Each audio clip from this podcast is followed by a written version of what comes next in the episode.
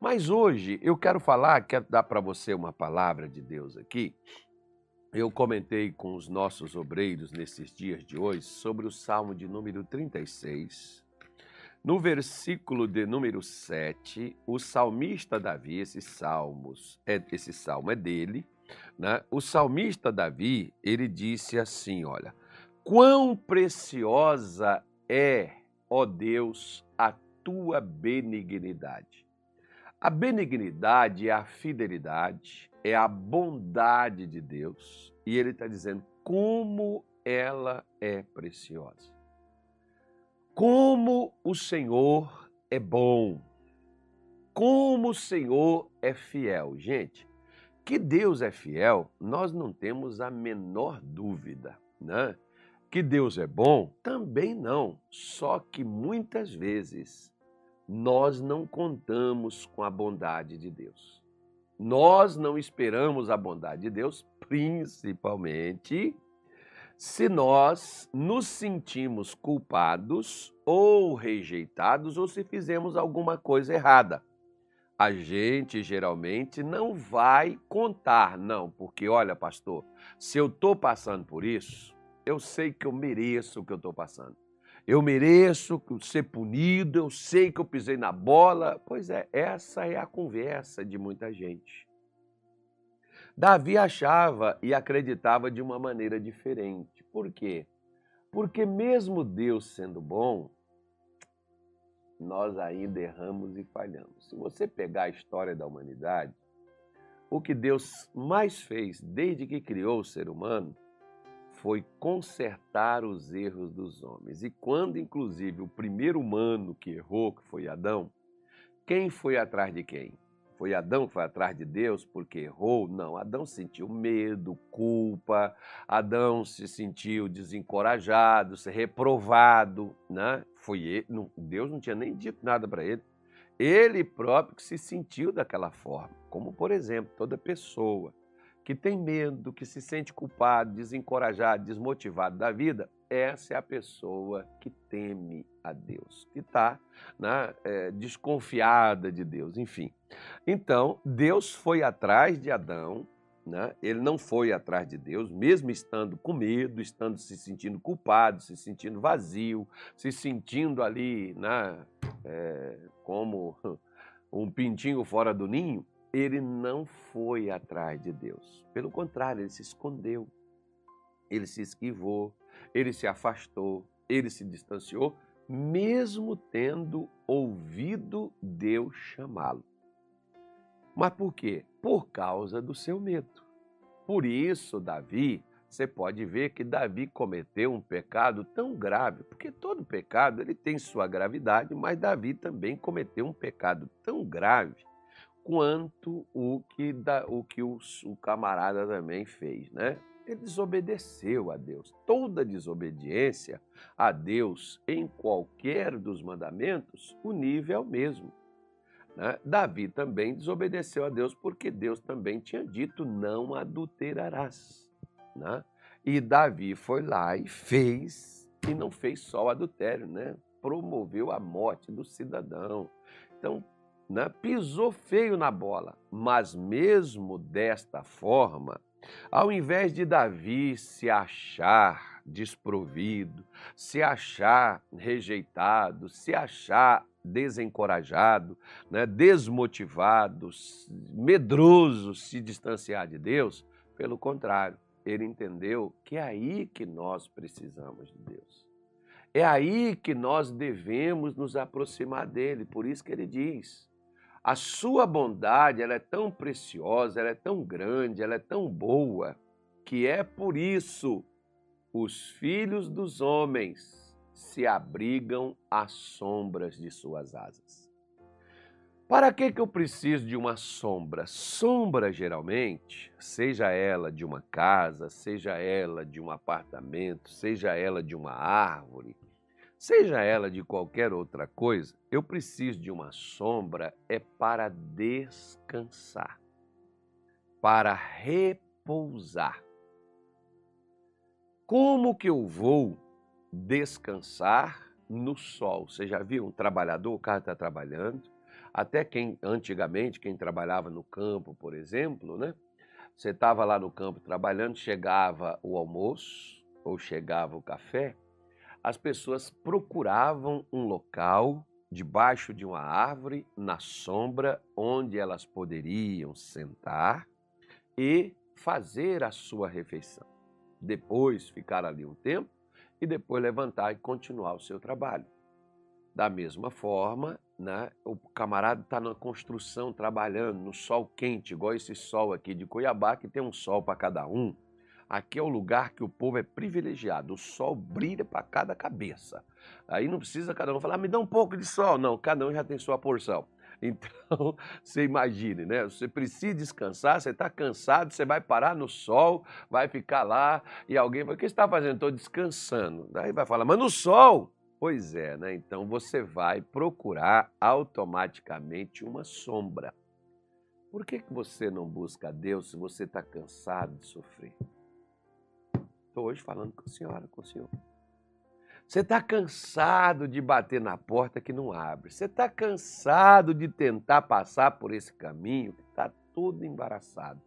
Você está cansado de acordar e levantar e as coisas serem as mesmas. Você está cansado? Se você está cansado, recorra a Deus, vá até a sombra. Você não pode estar numa sombra se você não vá até ela. Você não vai descansar se você não se aproximar de Deus, se você não se chegar a Deus. Quantas pessoas que hoje estão cansadas da vida que está vivendo? Estão cansadas de um casamento turbulento, de brigas, de confusão. Não é que você está nem querendo se separar, querendo deixar, mas você está cansado de como esse casamento se tornou. E aí, se você não descansar, se você não buscar o abrigo, se não for. Aí você pode dizer assim, pastor, se quando eu estava bem eu não fui buscar a Deus, agora que eu estou mal mesmo, que eu não vou, deixe de ser orgulhoso. Se você está cansado e quer descanso, procure o abrigo da sombra de Deus para você descansar, recuperar as suas forças e, como eu disse, por exemplo, se o seu cansaço é físico, deita e dorme que você vai descansar. Mas se o seu cansaço é emocional, é espiritual, só com Deus, meu filho. Só com Deus, senhora, que você vai descansar, que você vai encontrar forças, que você vai encontrar disposição, que você vai encontrar ânimo para você poder superar, para você poder recuperar a, a, as suas energias, a sua disposição, sua, sua esperança, seu ânimo, sua alegria, sua paz. Você só vai encontrar em Deus. Por isso que você precisa ir para o descanso para a sombra. Né? Ninguém descansa, da, descansa na sombra se está longe dela. Para você descansar na sombra, você tem que estar onde ela está. De acordo com a posição do sol, a sombra muda. E se você não quiser ficar no sol, você tem que mudar para a sombra. É a mesma coisa. Às vezes a vida está te levando né, para o sol, para o quente, para o cansaço. Vá para a presença de Deus, venha para a casa de Deus, venha buscar a Deus, venha se envolver com Deus. Venha para a sombra para você encontrar descanso, porque ele diz assim no versículo 8: Eles se fartarão da gordura da tua casa. Quando você vê a Bíblia falar sobre gordura, na casa de Deus tem o quê? Gordura. Poxa, legal, hein, pastor? Comida da boa, é da melhor qualidade que não acha em lugar nenhum. Mas não é essa comida que muitos estão imaginando, que é um boi no rolete, que é um porco assado, que é um frango frito, que é uma feijoada. Não, não é dessa comida. O que a Bíblia está dizendo, que o Senhor Deus, ele na sua casa, quem procurar, quem o buscar, vai encontrar gordura. Quando se fala de gordura, está falando de fartura. Jacó, por exemplo, lá em. Jacó não, foi, foi, foi Isaac, né? Isaac quem abençoou Jacó e pedindo para ele, Jacó, né, que Deus desse a ele das gorduras dos céus, né? da, oh, perdão, das gorduras da terra. O que, que, que eram essas gorduras? Essa gordura é a abundância, é a fartura, né? é, é, é a prosperidade que Deus, que Jacó receberia né, através desta oração. Se não me falha a memória, é Gênesis 27, né? Eu estou quase chegando aqui. E ele fala, fazendo essa oração, abençoando Jacó. Deixa eu pegar aqui o, o versículo certinho, para que eu possa te mostrar. Acho que é isso aqui mesmo. Né? Que ele faz a oração aqui por ele, abençoando a vida dele, né? É, para que Deus desse a ele das gorduras do céu, da, da, da gordura da terra, né? do orvalho do céu e das gorduras da terra, né? da prosperidade, daquilo que há, existe, a fartura na terra que pode existir isso daí, né? Diz assim, ó, 27, 28 diz assim: Assim, pois, te dê Deus do orvalho dos céus e das gorduras da terra e abundância de trigo e de mosto. Né? Então, essa foi a oração que Isaac fez para Jacó. A gordura, por exemplo, ela também se refere a uma outra coisa, que é uma unção. Por exemplo, Deus pôs uma unção em José, que tudo que José tocava não virava ouro, não, não era o toque de Midas, não. Né? que diz que tudo que Midas tocava virava ouro. Tocou no filho dele, o filho dele virou ouro, né? Então não é, não é, não é, é o que você toca, aquilo que você faz. Deus põe uma unção naquilo que você faz, porque aquilo que você faz, que aos olhos dos seres humanos pode ser uma coisa insignificante que não vai render nada, aquilo dali abrange e traz um resultado poderoso para você.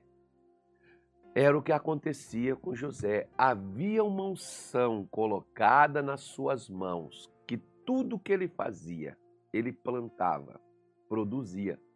As coisas funcionavam. Né? Lá na minha casa, por exemplo, enquanto eu morei no campo, a minha mãe gostava que eu plantasse duas coisas para ela. Ela deixava separado e era eu que tinha que plantar. Por quê? Porque, coincidência ou não, as melancias eram grandes e melhores e as abóboras cresciam e eram boas. Né? Era esse. Por quê? Aí você vai me dizer assim: ah, porque né, a sua tinha uma mão boa. Não, toda mão é boa.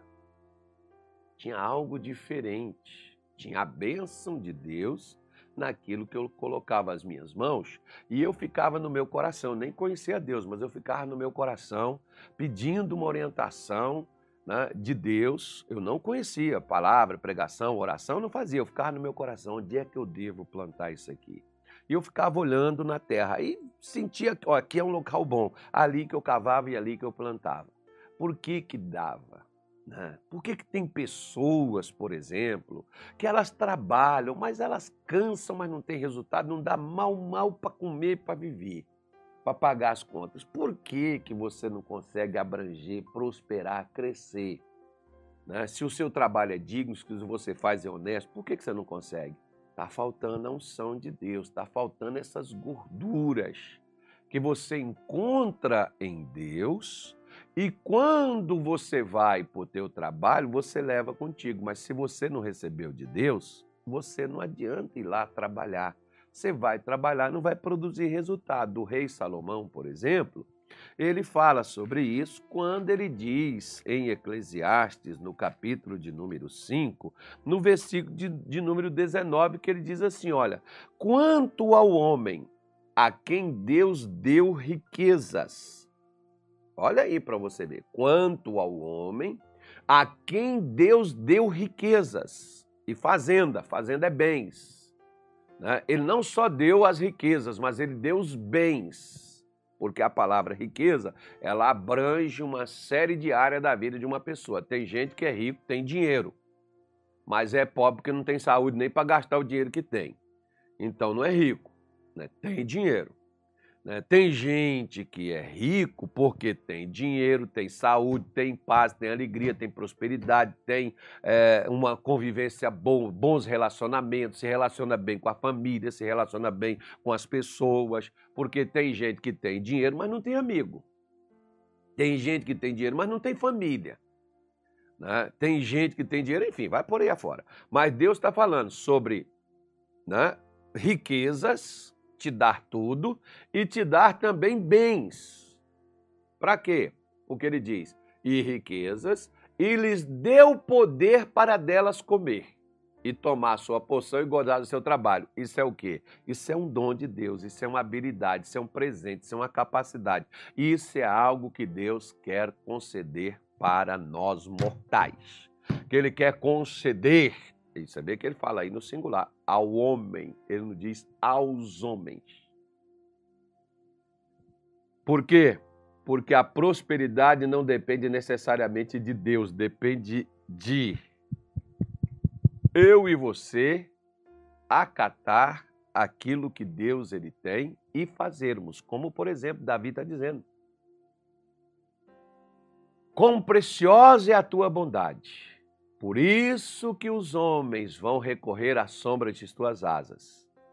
Porque na tua casa, né, na tua casa haverá gorduras, eles vão desfrutar, usufruir da unção, da bênção, da prosperidade que tem na sua casa. Na sombra do Altíssimo, na sombra do Alto, tá bom?